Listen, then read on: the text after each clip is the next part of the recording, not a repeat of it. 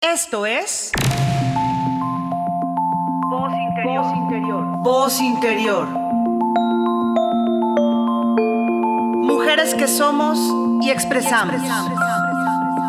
Con Silvia Ho.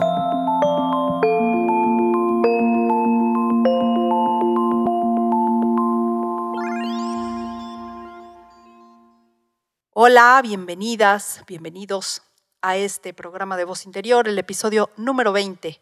Y el día de hoy vamos a tener un programa muy especial. Voy a romper el formato convencional de, y la estructura de Voz Interior para tener a cinco invitadas. Estoy muy contenta de que hayan eh, aceptado mi invitación a sumarse cinco mujeres que eh, formamos parte de un taller literario que coordina Laura Solorzano. Laura tiene una trayectoria importante como poeta en Guadalajara. Ella estudió la carrera de psicología y luego tiene una maestría también en psicoterapia. Pero desde 1976 escribe su primer libro de poesía, Semilla de Ficus.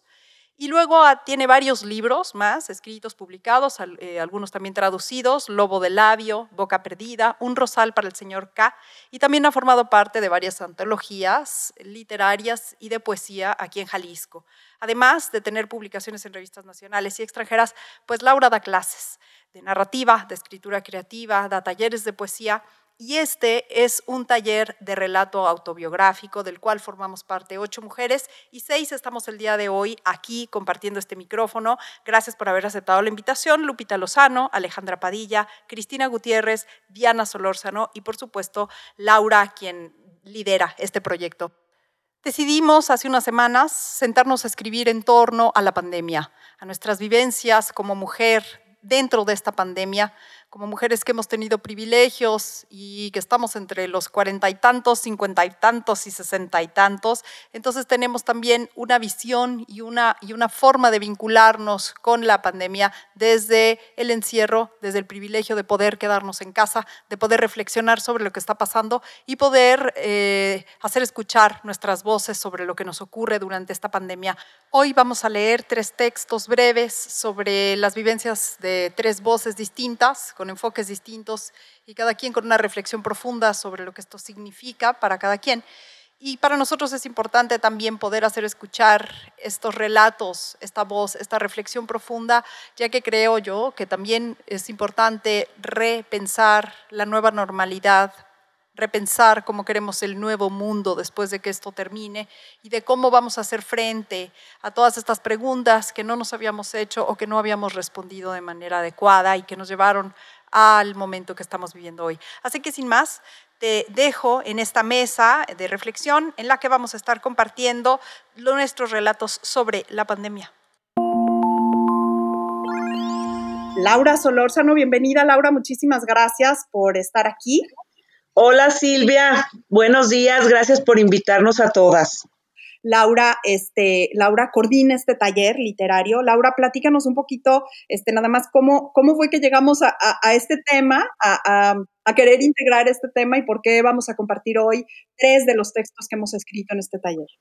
Sí, pues eh, lo que pasa, Silvia, es que ya ves que hemos estado trabajando en temas que nosotras mismas elegimos para que cada una, eh, al escoger una historia, también de manera natural elige una perspectiva desde la cual ver ese tema. Entonces, eh, al empezar esta pandemia, esta, este aislamiento, todas hemos sido afectadas de diferente forma y comentamos en una sesión que por qué no escribíamos sobre este tema y eso fue lo que hicimos y todas trajeron un texto bastante interesante y bueno, eh, creo que por eso tú nos invitaste ahora a tu programa a que los compartiéramos, ¿no? Porque fueron varias perspectivas de lo que ha sido la contingencia, la preocupación, el aislamiento, todas las angustias compartidas que dieron fruto en diferentes relatos.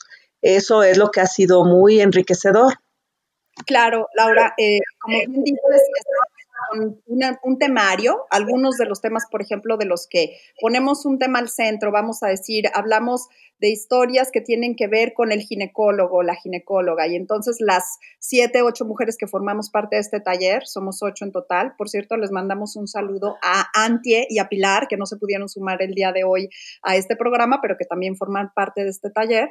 Ponemos un tema al centro, por ejemplo, el ginecólogo, y entonces todas escribimos sobre cada quien experiencias que tengan que ver con esto. Y ahora, pues, pensamos que este tema de la pandemia era un tema necesario de tocarse, era importante hablar cada quien y pues enos aquí, ¿no? Entonces sería pues una propuesta de compartir. A mí me, como dices, Laura, me, me pareció que era algo que era digno de escucharse y que además, pues, en este momento que estamos viviendo pues tanta incertidumbre y haciéndonos tantas preguntas, creo que a todas nos viene bien primero saber que no estamos solas, reconocernos en los procesos unas y otras y también reconocer eh, los procesos y los privilegios de los que hemos sido eh, pues en esta a lo largo de la historia y de las otras mujeres y de otras personas que no están viviendo en esta en esta condición. Entonces también creo que el escucharnos nos hace vernos a nosotras, pero también nos hace mirar a las otras, a los otros, y nos hace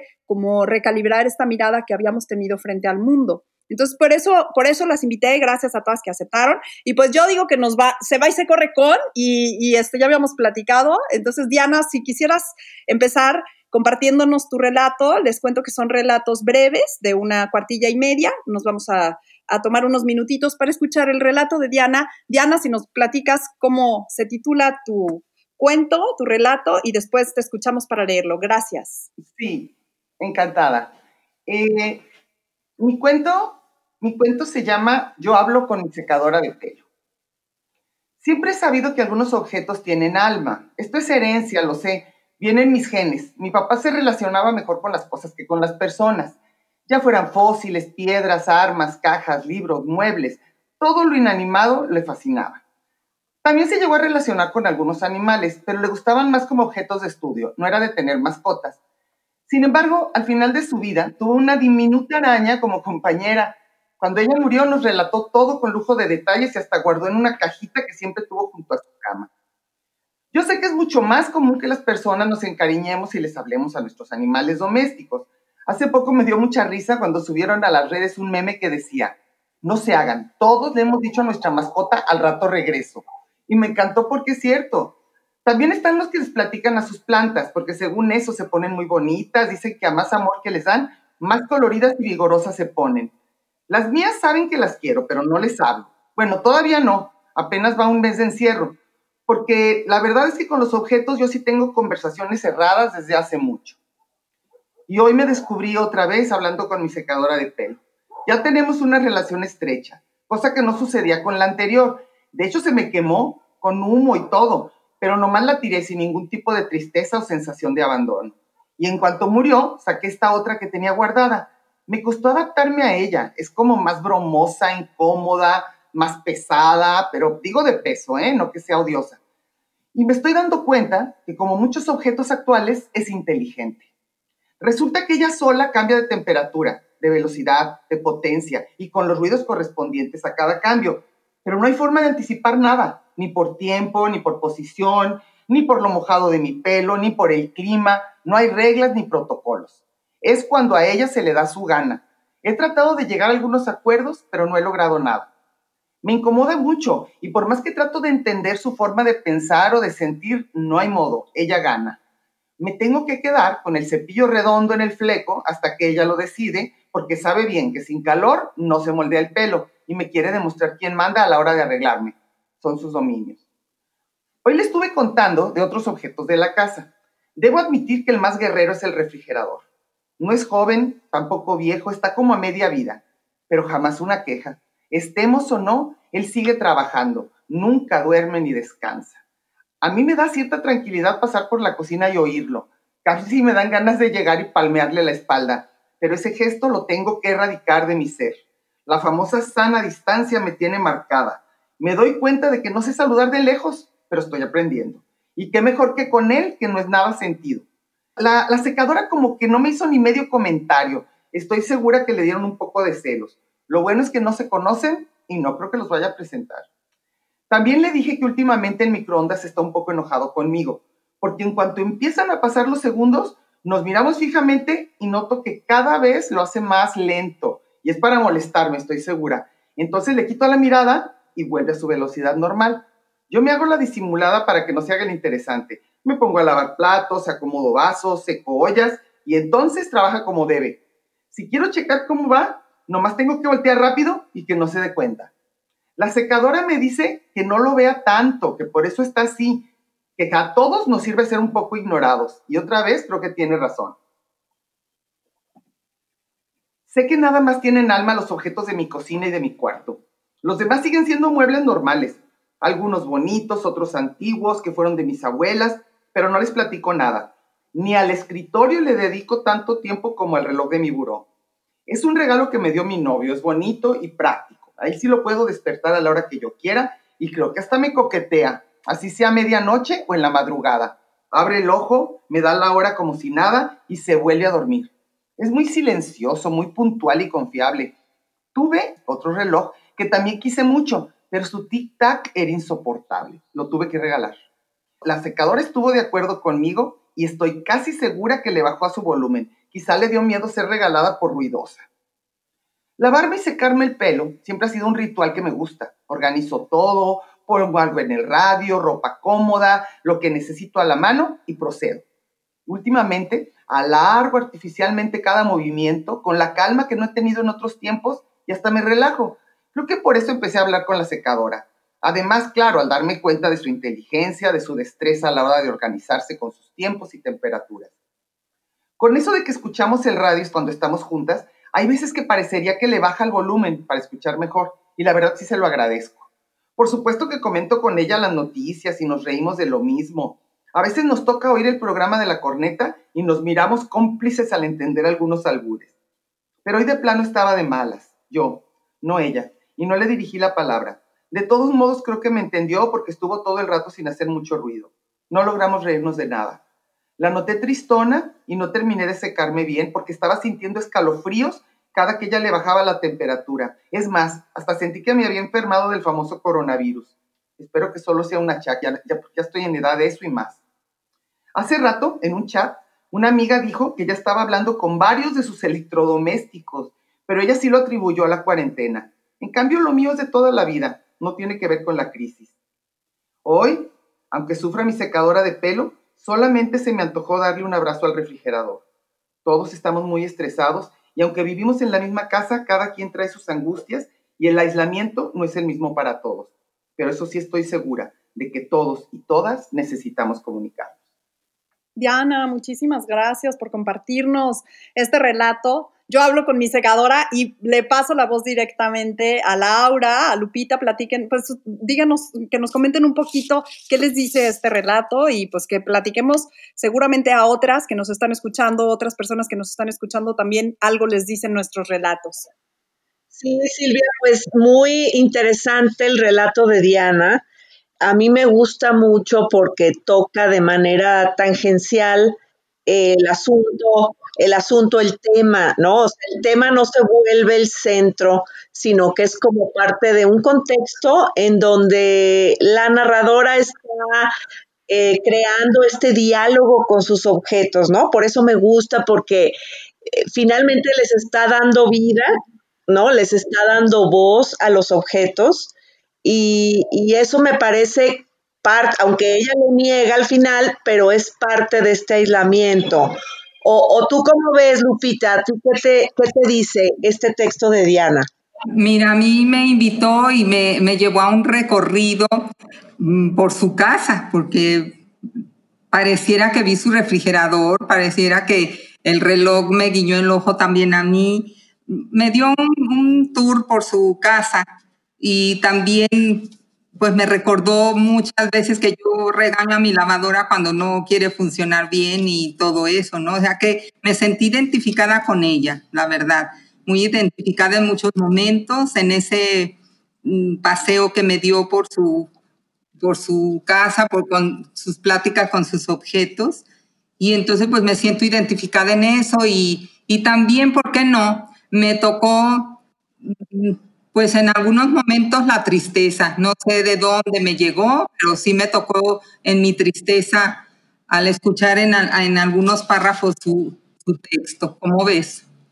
Fíjate, o sea, también tiene quizá esa parte, aunque yo diría que apunta el texto de Diana, como otros que tiene, mucho al sentido del humor y al diálogo. Eso es como parte de su estilo, eh, el, el lenguaje hablado, dirigido a, quien lee, ¿no? Nos habla a nosotros, a todas nosotras, pues, y a mí se me hace muy femenino, un texto muy femenino por esta relación eh, y este dar vida al objeto, ¿no? Al reloj, a, a, la lavadora, a la secadora, los objetos más cercanos, este, pues realmente están vivos y a lo mejor todo mundo hemos experimentado eso un poco, ¿no?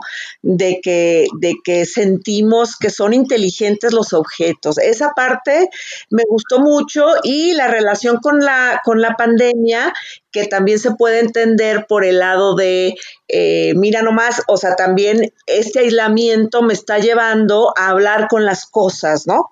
Este, a concentrarme, a concentrarme tanto en lo, en lo próximo, en lo, en lo que está en mi casa, en lo interno, que acabo, acaban siendo mis, mis amigos, ¿no? O mis enemigos. En fin, eh, esta parte me gusta mucho, se me hace interesante del, del texto de Diana. Así es. Así es, Diana. Así es, Laura. Y como tú dices, a, mí lo que me hace distinguir a, Diana es su sentido del humor en la mayoría de sus textos, ¿no? Es arrancarme unos, ah, bueno, en lo personal, arrancarme una sonrisa o varias de sus textos, ¿no? Entonces, eso sí la distingue mucho a Diana en todos sus textos. Como ella dice, que cada quien traemos nuestras angustias y el aislamiento, claro que no es lo mismo para cada quien, pero nos une dentro de, de cada texto, como en el de ella, pues estamos unidas, ¿no? En muchas de las cuestiones que nos escribe. Y pues sí, me parece muy bien, muy descriptivo su texto y me gusta mucho ese sentido del humor que la distingue, ya te digo. Y yo también le comentaría y le agregaría también, Laura, si me permites, que también una dimensión que yo rescato del texto de Diana es que nos habla también de las personas que vivimos solas, ¿no?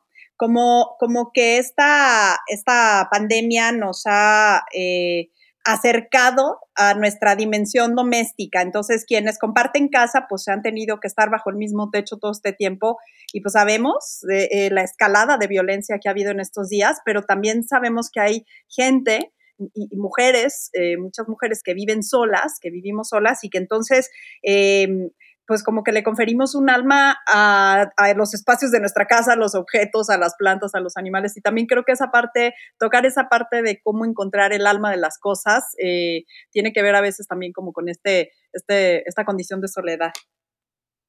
Sí, exactamente. Yo también pienso que tiene que ver con eso. Precisamente por, por ese lado es por donde se relaciona con el confinamiento y con la pandemia que es parte de lo interesante, que no toca el tema directamente, sino de manera tangencial, ¿no? De, este, por un ladito, ¿no?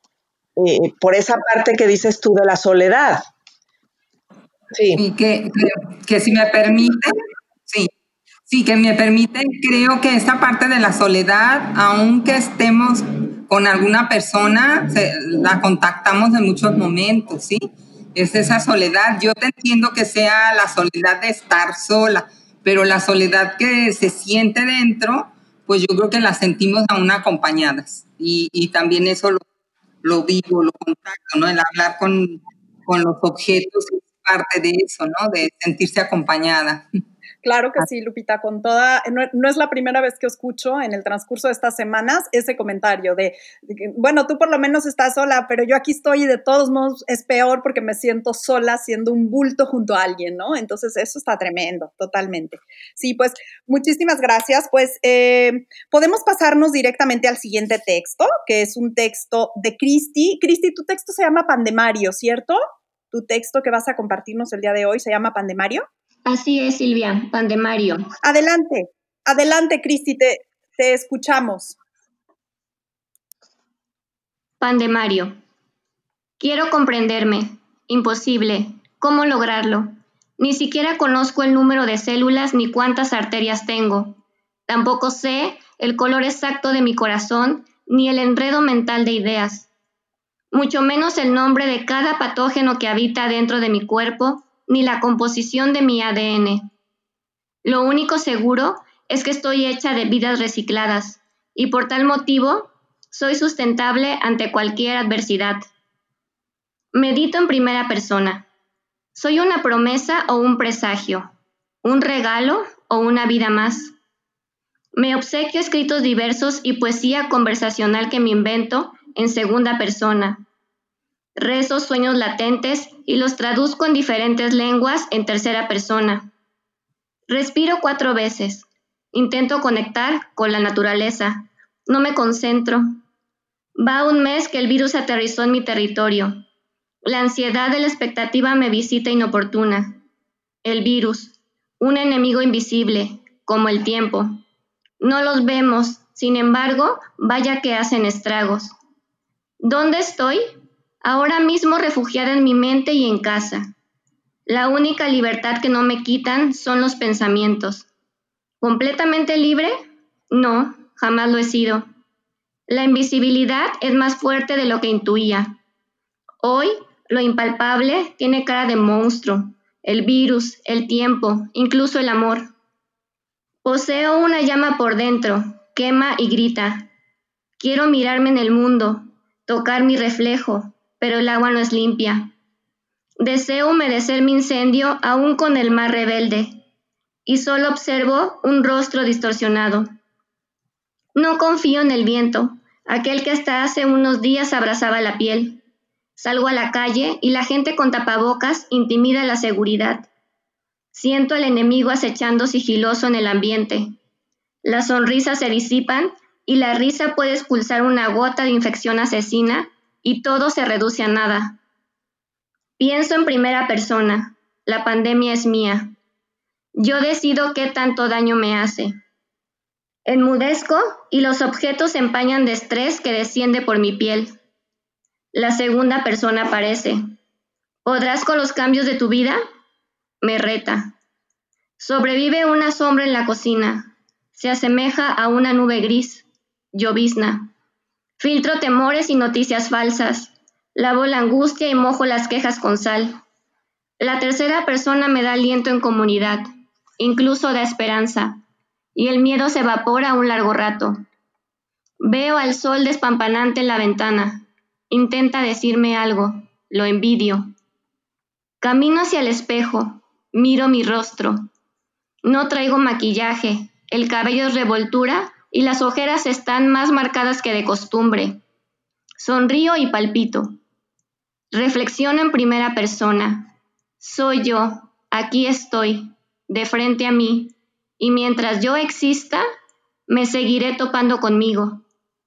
Algún día voy a morir, pero no ahora, no en esta pandemia. Muy bien, Cristi. Pues muchas gracias, muchas gracias por leernos este texto, eh, Cristina. Eh, íbamos a comentar eh, Diana y yo, ¿verdad? En esta, en este, pues a mí este texto me parece que es una prosa poética tiene un lenguaje poético muy, muy bueno, de, calidad, y nos, nos cuenta, eh, si es que podemos hablar de la parte narrativa de este texto, eh, una especie de reflexión eh, un poco angustiosa, esta, este yo que se Mm, se fragmenta en la primera, segunda y tercera persona gramaticales, ¿no? Y, la, la, narradora hace un diálogo con ella misma a partir de eso, de la primera, la segunda y la tercera persona y en relación con la pandemia y cómo esta pandemia, estos miedos, este, a lo, lo, hondo que pueden llegar a tocarnos, ¿no? Quizá porque tocan otros miedos muy particulares de cada quien. Entonces yo siento que ahí está su, el encanto del texto va dirigido a ese lugar íntimo y es este cuestionamiento, esta narradora que se pregunta eh, con lenguaje poético cómo se está sintiendo con lo que está viendo, con lo que está pasando, ¿no? Ella equipara la pandemia con el tiempo y con el amor, ¿no? Como enemigos invisibles. Eh, no sé tú cómo, cómo, cómo lo viste, Diana, tú qué, ¿Qué nos dirías? Bueno, a mí me encanta siempre lo que hace Cristina, yo soy súper fan. El lenguaje me parece que lo utiliza, híjole, con una maestría.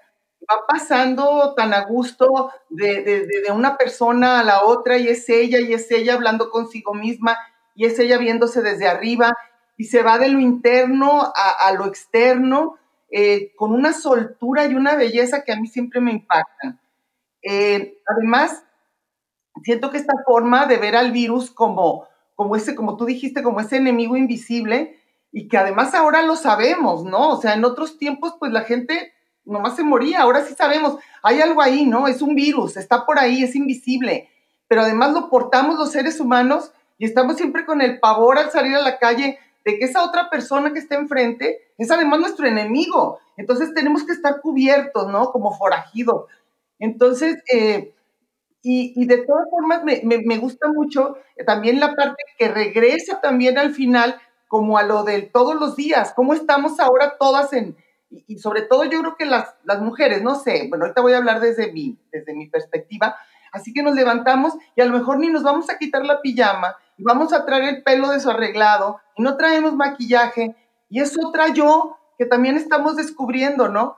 Ahora, yo me identifico muchísimo en la última frase, porque yo también la quiero decir. Algún día voy a morir, pero no ahora, no en esta pandemia. Yo en eso sí, Cristi, me siento que estoy ahí como quien dice contigo, no me voy a morir en esta, qué esperanza. Entonces, este, no, no, no. Y, y, pues a mí me gusta siempre, a mí se me hizo corto, este, Cristi, yo quería que le siguieras, ¿cómo ves? Sí, sí, este, nos dan ganas de que, de que le hubiera dado un poquito más de desarrollo. Y ojalá le siga escribiendo sobre los días que, porque esto va para más largo. Entonces, claro. le sigue, yo ten por seguro que lo voy a leer con detenimiento, pero para, para lo que nos pusiste, me encanta. O sea, se me hace excelente narradora y como dices, Laura, pues siempre con este lenguaje poético lleno de metáforas, ¿no? Sí, sí, muy, muy bien es muy, muy rico, del lenguaje. Muy, rico, muy rico, y digo en riqueza de lo que nos da en términos de, del idioma, de las ideas, de las, de las metáforas. Pues yo, yo, esa sería mi, mi opinión del, cuento de Cristi. Yo también hay una frase que quiero rescatar del relato de Cristi que me parece fuertísimo, es que decía cómo todo lo que es invisible se vuelve monstruoso. Entonces dice el tiempo, el virus y hasta el amor. Entonces, me parece que es una frase bien poderosa que hemos estado pues visibilizando todos aquellos silencios, todas aquellas formas que habían estado como ocultas, latentes ahí debajo del agua y que esta pandemia las ha vuelto apersonadas, las ha vuelto tangibles, nos las ha puesto de frente y claro que muchas de ellas tienen cara de monstruo, ¿no? Entonces me parece que ha sido una cosa bien fuerte. Sí, yo, yo, yo a mí, sobre todo la parte del tiempo, a mí me parece impresionante. O sea, el tiempo cambió de forma con este, con este, con esta pandemia, ¿no? Ya, el tiempo es raro, los días eh, extrañamente se parecen, son larguísimos. Eh, de un día a otro estamos metidos en espacios, ¿no? Y en especial creo que el amor y el tiempo es una mezcla compleja. Sobre todo, yo creo que cuando está la pareja de por medio. Me parece interesante. Sí, pues muchas gracias Diana y, a Cristi por este texto. Y no sé, no sé, Silvia, eh, si ya le seguimos. Sí, adelante. Este, voy a compartir yo ahora un, texto que también trabajé para este taller. Gracias, Laura. El, el relato mío se titula Pan de Todos. Cuando desperté, estábamos de nuevo juntos. Allí estaba él a mi lado. Mi mundo había cambiado y nada era como fue antes. Habíamos dejado atrás la casa, la familia, los tiempos de hacer la comida y mandar a la niña a la escuela. Se acabó la presión por limpiar a diario y tener el jardín cortado o el dinero para impermeabilizar las azoteas. Estábamos allí sobre la misma almohada, mujer y hombre. Miré sus ojos y mi reflejo diminuto en un túnel de luz. El sueño ya no era un sueño. Un año atrás me quedé sola, sin hijas, sin perro, sin esposo. Mis personas se fueron cada quien por su rumbo y al perro me lo atropellaron. Entonces, no quedó nadie en la casa más que yo, las plantas y yo y me mudé a un nuevo departamento. Ellos tomaron distancia y dejaron de venir a visitarme. Silencios de hijas sin visitas, hielo de separación marital sin palabra alguna, muchas lágrimas, poco salir al mundo y a la calle, depresión y lectura y televisión. Vinieron tiempos de honrar mi soledad y el dolor profundo, de recordar mi camino y mi deseo, de nuevas prioridades, no más amistades desechables ni amigos unilaterales donde yo llamaba, yo contestaba y yo volvía a llamar cada vez. Los vínculos que sobrevivieron solo fueron unos cuantos. Ah, cierto. Ahora solo estoy yo para ir al mandado y hacer la comida. Solo yo para ir a los bancos y administrar las cuentas mensuales. Solo yo para cada domingo. Me quedé así, conmigo, para dar sentido a mi nueva vida cada día. ¿Quién soy yo si ya no soy la que era para esos otros, los míos? Nunca fueron míos. Cuando vino la pandemia, yo llevaba 14 meses de distanciamiento social, había dejado de trabajar, estaba construyendo una economía de la renta de mi casa, me había habituado al nado en la nata densa de mis emociones y poco a poco el eco vertiginoso de la vida anterior daba paso a una respiración profunda. Seguía viva, había sobrevivido. Saqué de las cajas mis cosas guardadas, los diarios de recién casada y de cuando mis hijas eran unas pequeñitas, la tinta y el papel, los libros impacientes. Saqué también una voz de canto y un taller para afinarla. Me recargué en los pilares inquebrantables de la yoga y los estiramientos diarios que hace casi dos décadas me han dado soporte. Comí sola, varias veces al día, con la mesa puesta y los alimentos nutricios.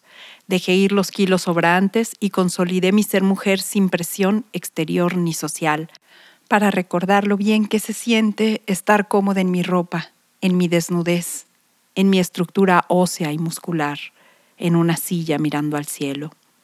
Estar contenta no significa estar feliz y radiante cada día, apilando años a una vida de obligación persiguiendo una felicidad escurridiza.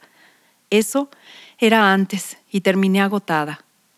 La felicidad era exterior, visible por las cámaras y en pantallas.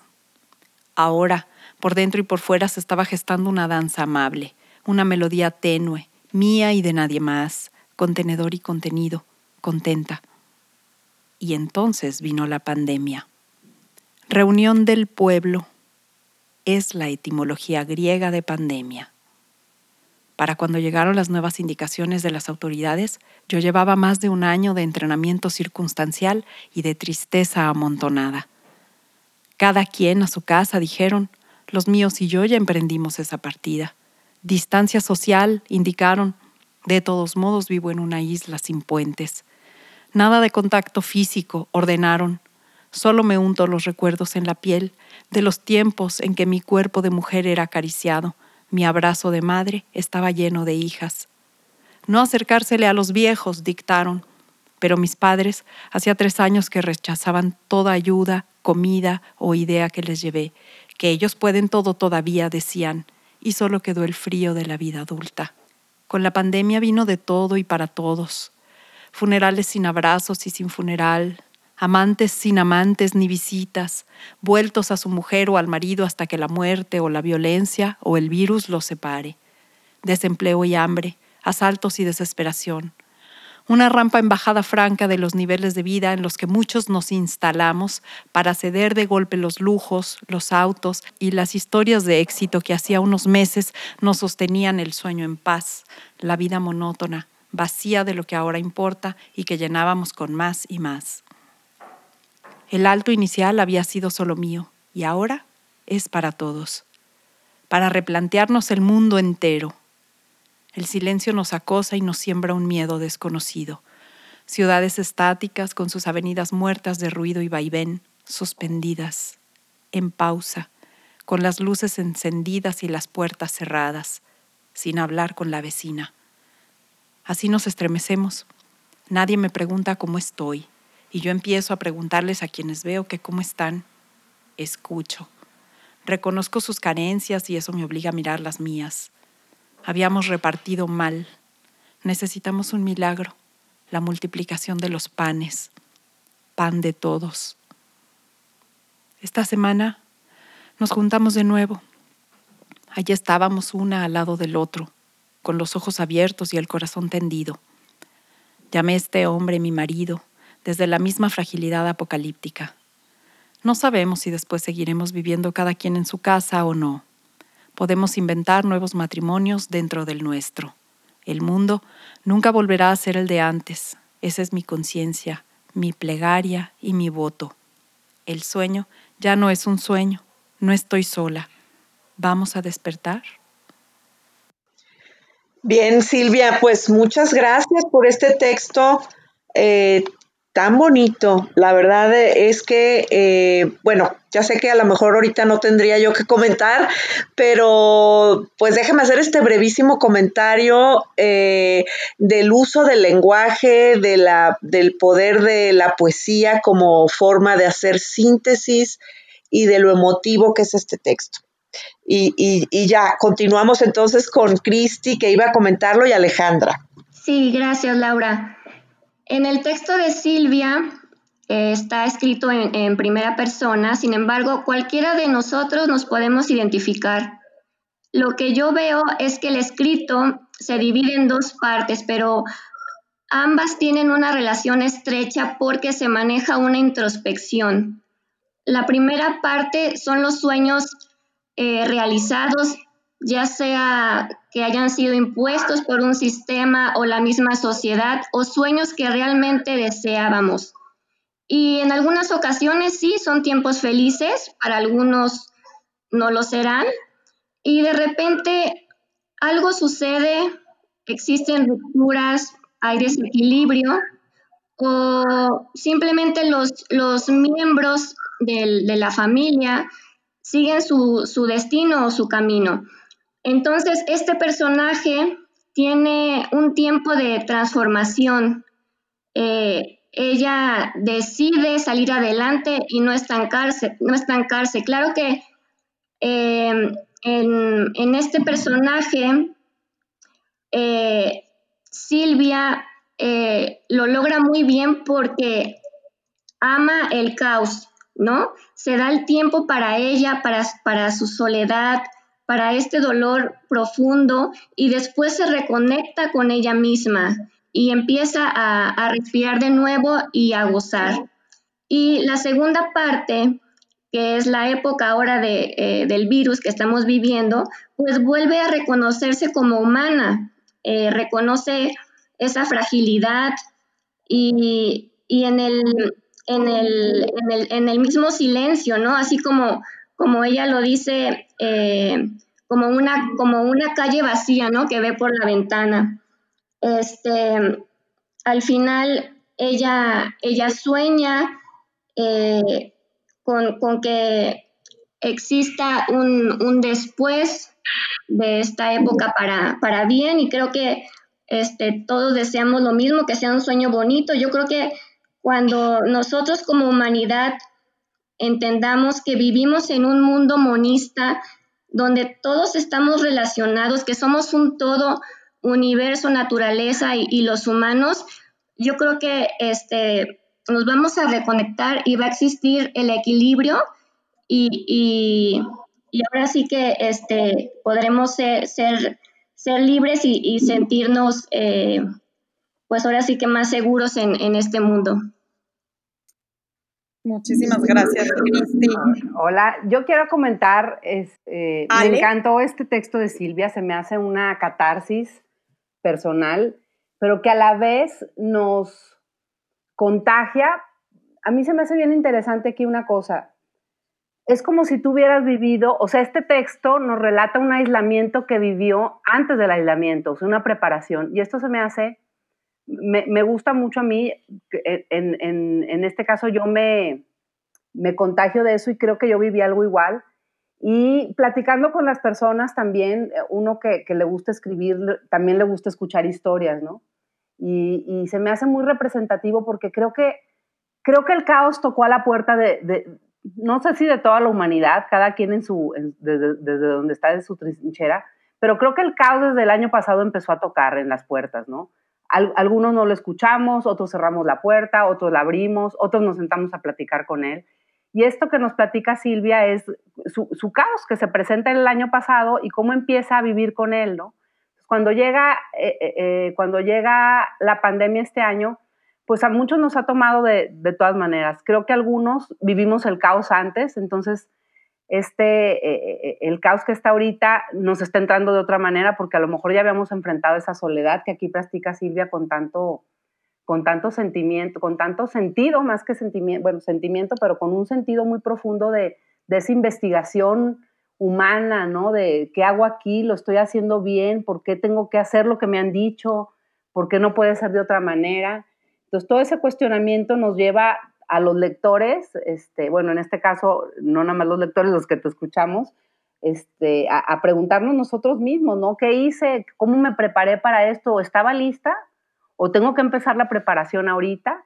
Y, y, esa, ese, precisamente ese, ese preparación para los que no lo habían hecho, pues el caos está, está haciendo ahorita, ¿no? En este momento. Y, y, esa parte final me gusta mucho cuando, de alguna manera, en los últimos párrafos, tú, eh, Silvia retrata, es un retrato del augurio de lo que va a pasar. Todavía, todavía aquí en México no estamos a lo mejor en esa situación como, como ya lo estuvo Europa o, lo está Europa en este momento, pero pero estamos muy cerca, ¿no? Y ese augurio de, lo que va a pasar, del desempleo, el hambre, los asaltos, o sea, todo lo que conlleva esta, esta situación de, vulnerabilidad.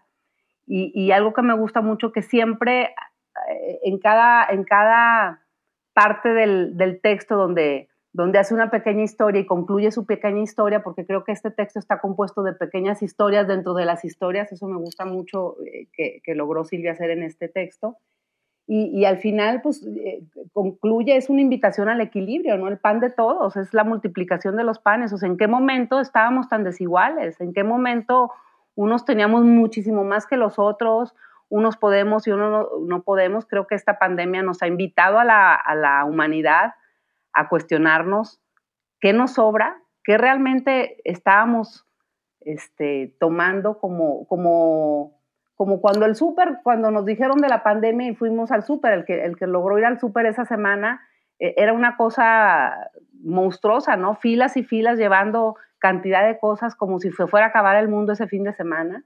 Ya pasó un mes y medio y todavía siguen siendo, los, los súper siguen estando surtidos, ¿no? Entonces, este relato creo que plasma de una manera poética, literaria, y, muy sentida con, con, sus, con sus vibras de adentro. Este, Silvia creo que, que este, agarró el intestino y, escribió e, este, este relato que yo ya se lo había dicho, que me gustó mucho por esa intención.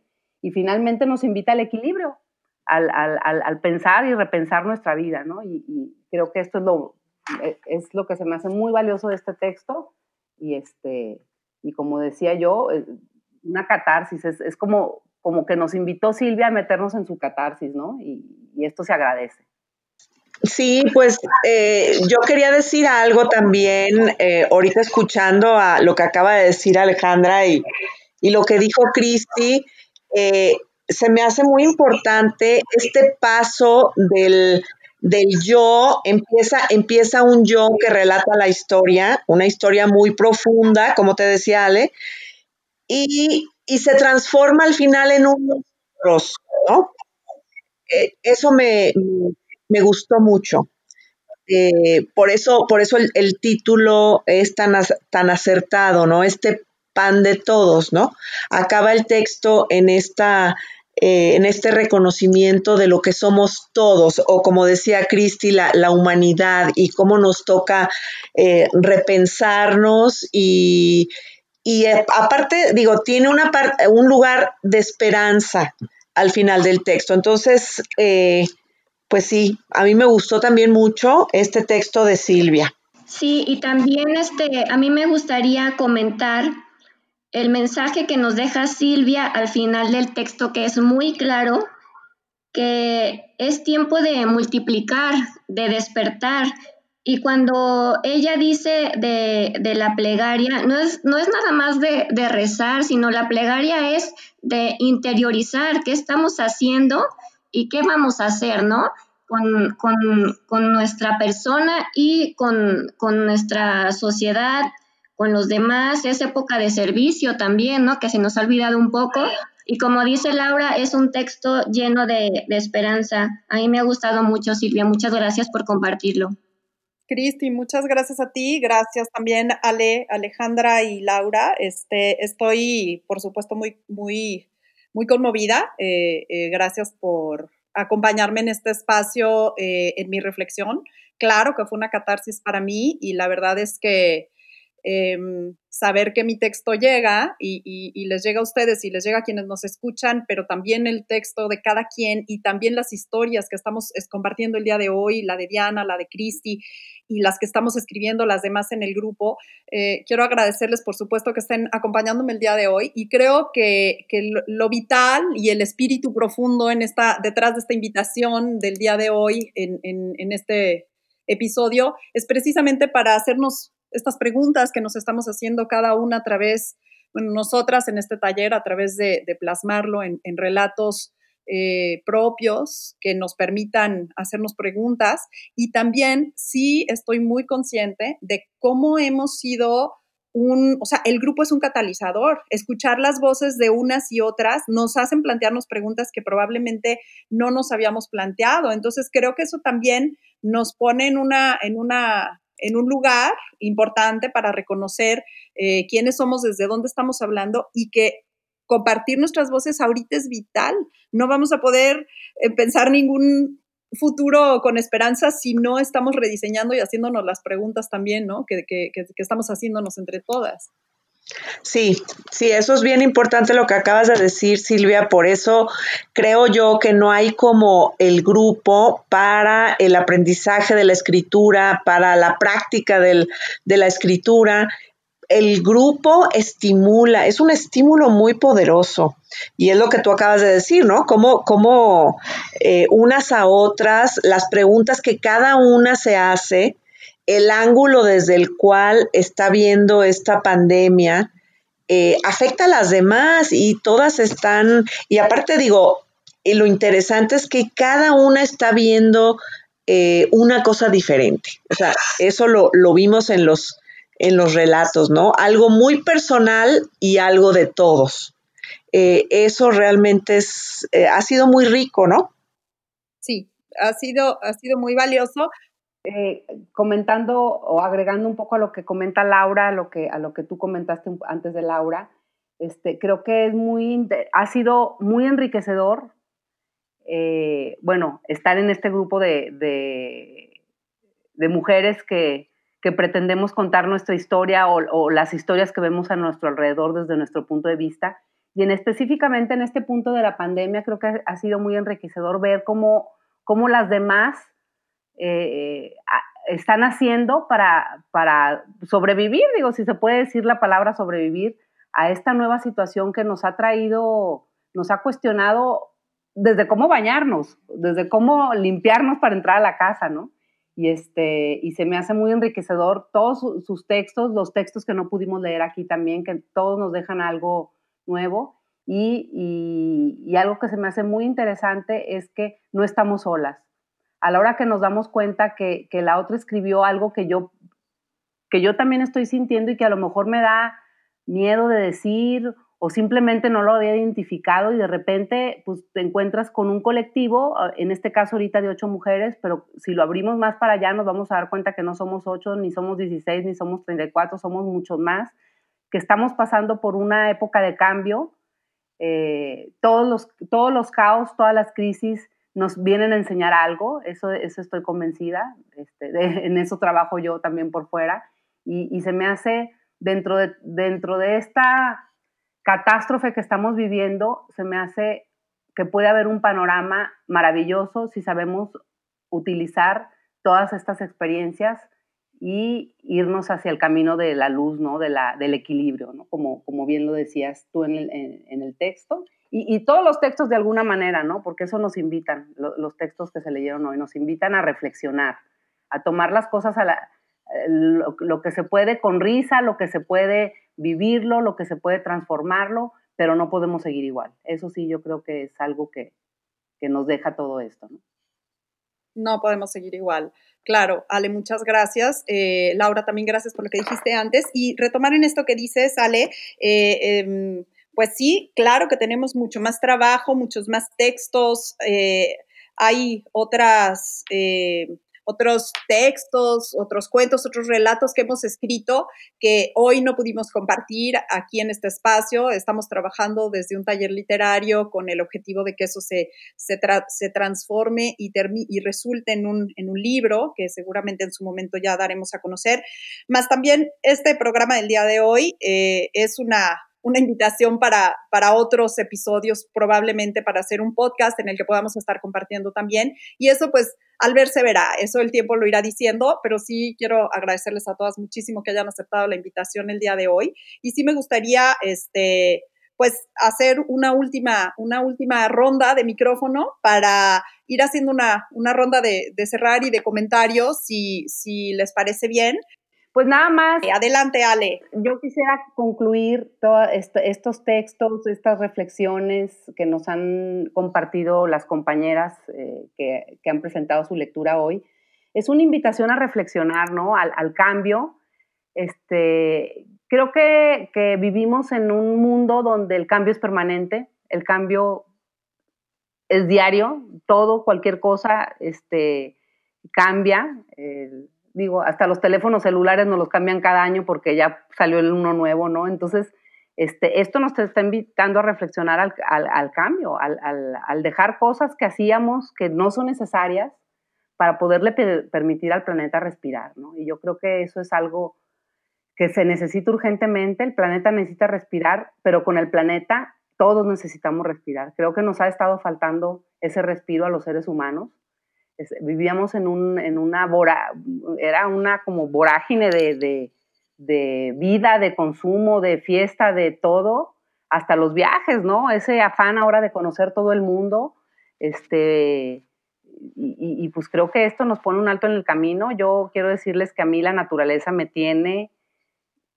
maravillada, soy su fan, soy su admiradora, porque como con una cosa tan atinada nos vino a poner así. Tristemente estamos perdiendo mucha gente, pero, pero estábamos perdiendo al planeta de todas maneras. Entonces, muchas gracias Silvia por esta invitación. No, con un gusto enorme. ¿Quién más? Lupita, levantó la mano. La manita virtual, pero levantó la manita virtual. Adelante. La, manita virtual. Pues yo me, me, voy mucho con esa, este pensamiento de no, puede, no podemos seguir igual. Ya los existencialistas decían, el ser humano es arrojado al mundo para rehacerse día a día. Y esta pandemia nos vino a arrojar de verdad a, pues, de verdad para rehacernos con el día a día. Y pues yo muy agradecida de pertenecer a este grupo, que muy atinadamente le pusieron VIP, porque es de verdad muy sabias todas, muy atinadas, muy agradecida yo. Y pues Sí, estos tres textos me invitan a esa reflexión, a no seguir igual. Muchas gracias a todas y a ti, Silvia, por la invitación. Muchísimas gracias, Lupita, por tu voz, por tu participación, por tu ser, a todas y cada una. Eh, le rolamos la voz a Cristi. Cristina, ¿estás por allí? Sí, gracias. Yo, yo creo que sí se vale que en estos tiempos tengamos ansiedad, enojo, frustración, depresión y todo esto que, eh, nos genera la expectativa, ¿no? Eh, yo creo que hay que, hacer un, hay que hacer un sobreesfuerzo de amar ese caos porque estamos dentro de él ahora mismo. Entonces, eh, es intentar encontrar ese equilibrio interiorizándonos nosotros y em, aprovechar el tiempo para reencontrarnos, para redescubrirnos, para, para encontrar realmente cuál es nuestro propósito de vida, que a lo mejor lo hemos dejado a un lado, y eh, así volvernos a conectar con, con, esa prosperidad que deseamos eh, tener. Y, bueno, para mí es, es, un honor también y un, y un placer estar con, con, ustedes. Es una comuna este, que yo disfruto mucho, les tengo un gran cariño este, y las admiro a todas. Muchas gracias, Silvia, por la invitación. Gracias, Cristi, muchas gracias. Eh, Laura. Pues, ¿qué te puedo decir? Muchas gracias, Silvia, por habernos invitado, por tenernos aquí de invitadas en tu en tu programa. Yo creo que todas, eh, este grupo es para mí algo muy especial, es un grupo con mucho talento, con mucha inteligencia, con mucha sabiduría y con mucho entusiasmo. Entonces es un reto, ¿verdad? este, ir, ir, ir haciendo este taller con ustedes y ha sido algo, una experiencia hermosa, la verdad. Y lo que vimos hoy es una probadita de lo que pasa en nuestro taller, ¿no? O sea, este, tenemos, pues siempre hay muchos textos que revisar, nos gusta el trabajo colectivo, el trabajo en conjunto, nos gusta el lenguaje, nos detenemos a observar cosas. Entonces, pues, te agradezco muchísimo esta invitación. Y, nada, pues eh, te mando un abrazo, Silvia. Muchísimas gracias, Laura. Yo quiero agradecerles a todas. Eh, quiero mandarles también un abrazo a, cada una. Ya eh, nos, reunimos semanalmente desde hace varios meses y yo sí quiero también compartir ya para cerrar que mi, vivencia de este grupo a través de la pandemia y trabajo con varios grupos de mujeres en distintas esferas de lo social político, de la parte esta literaria, trabajo con mujeres ambientalistas, ecologistas y, la verdad es que yo lo que he visto en este grupo ha sido un, despertar, una serie de despertares en plural que nos han eh, llevado a tocar nuestro privilegio. Somos mujeres que estamos entre los cuarenta y tantos hasta los sesenta y tantos. Entonces, somos mujeres que hemos vivido, digamos, ya la parte, eh, hemos dejado atrás la parte de la juventud primaria y estamos ahora en, en, estas juventudes y en estas madureces que nos permiten reconocer el privilegio que tenemos de, de podernos sentar a escribir, de poder relatar sobre la realidad en tiempo real que podemos estar reflexionando sobre lo que nos pasa porque podemos, mientras hay otras muchas, muchísimas mujeres, la gran mayoría eh, cuantitativamente en el mundo, que están teniendo que salir adelante hoy en día, que no tienen un, techo y un sustento y que están en, una batalla. Eh, em, pues itinerante que no podemos ya soltar, no podemos ya quedarnos en un, en un cómodo eh, lugar de brazos cruzados. Realmente creo que estos despertares nos son la antesala de una acción y, decir es hacer. Y yo creo que para las mujeres, por ahí ya lo he dicho varias veces, mi último episodio de la primera temporada se llamó Nada de que calladitas nos vemos más bonitas. Así que pues aquí estamos, mujeres que somos, expresamos, seguimos expresando, estamos escribiendo, nos estamos dando cuenta, estamos abriendo los ojos, estamos abriendo los brazos y los bolsillos y estamos dando pasos hacia adelante. Así que muchas gracias por escucharnos. Este fue un súper episodio para mí. Estoy muy conmovida. Gracias. Gracias, Silvia. Nos vemos a todo tu auditorio. Gracias. Bye, Silvia. Adiós. Bye. Esto fue Voz Interior. Muchísimas gracias por escucharnos. Síguenos en redes sociales. Somos Voz Interior MX en Instagram, en Facebook, en Twitter y también vea nuestra página web www.vozinterior.mx. Muchas gracias. Un episodio nuevo cada viernes. Hasta la próxima. Esto fue Voz Interior. Voz Interior. Mujeres que somos y expresamos. Con Silvia Ho.